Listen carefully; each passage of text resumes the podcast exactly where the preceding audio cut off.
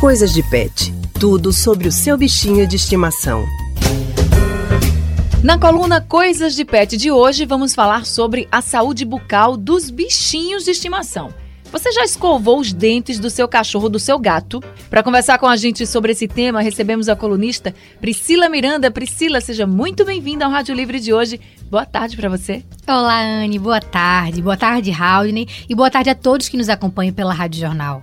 Seja bem-vinda, Pri. Boa tarde para você também. Agora explica para a gente, os pets precisam de escovação nos dentes? Olha, Haldney, precisam sim. Assim como os humanos, os animais podem acumular restos de comida na boca e isso se transformar em complicações para a saúde.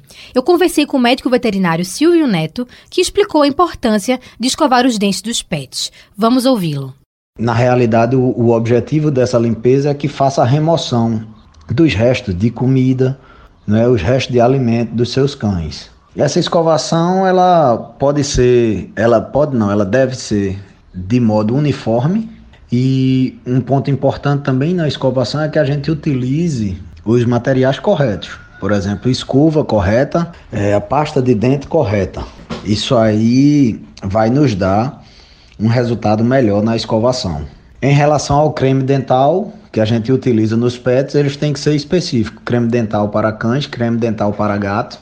E jamais a gente fazer a utilização do creme dental de humano para eles. Por quê? Porque o creme dental de humanos ele contém flúor e outras substâncias que podem levar o nosso animalzinho a um, a um desconforto gástrico ou coisa do tipo. Priscila, e quando o dono não faz a limpeza dos dentes do animalzinho, que tipo de problema pode aparecer e que vai afetar a saúde dele? Alguns problemas podem surgir. É importante que o dono preste atenção também no tipo de comida que oferece ao pet, porque alguns alimentos contribuem para o acúmulo de restos. O problema mais comum é o tártaro. O veterinário Silvio também dá esse alerta. O tártaro é um acúmulo de bactéria que se aloja ali na região dos dentes mesmo, e aí o que é que acontece? A grande maioria das vezes o tártaro ele é acometido por conta da ausência de limpeza bucal do nosso animalzinho. Então isso aí fica realmente de total responsabilidade do tutor. Né? O tutor ele tem a obrigação de fazer a limpeza. Uma limpeza duas a três vezes por semana seria o ideal. A gente sabe que não é isso que acontece muitas vezes. Em certos casos, nós temos que fazer uma tartarectomia, que é um procedimento onde o cãozinho vai ser anestesiado e a gente vai fazer aquela remoção ali, é, uma limpeza de tártaro de modo geral.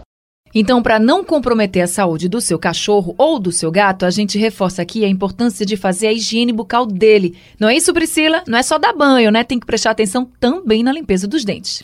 Exatamente, Anne. Como a gente já falou aqui há algumas semanas sobre a importância do banho, de cuidar do pelo dos animais, dar a ração adequada, é importante também cuidar da boca do animal. Como os dentistas costumam dizer, né, que a saúde começa pela boca, então os animaizinhos precisam desse cuidado também. Ótimas dicas, Pri. Muito obrigado pela participação no Rádio Livre de hoje.